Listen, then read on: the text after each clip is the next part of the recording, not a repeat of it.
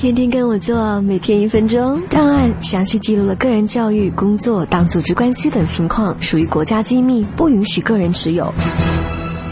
大学生属于国家培养的专业人才，拥有国家干部身份。毕业后没签就业协议书的人，学校会替你保管档案，或者将他送回你户籍所在地的人社局保管。但是不管在哪里，档案存放时间超过两年，就会变成死档，你也就永远失去了干部身份。没了干部身份，你就不能进入事业单位、参加公考、评定各级职称，甚至影响将来迁户、退休和部分国企央企的录取。想要保留干部身份，必须在毕业后两年内找到工作，或者委托人才市场签。就业协议书，然后把你的档案调到人才市场。档案存满一年才能保留干部身份。工作没满一年要换单位的人，需要单位开离职证明，然后带着就业协议书回学校帮你改派手续、转移档案，而且存档时间也会重新计算。我还以为国家根本把我忘记了。会的，就算是一条内裤、一张卫生纸，都有它的。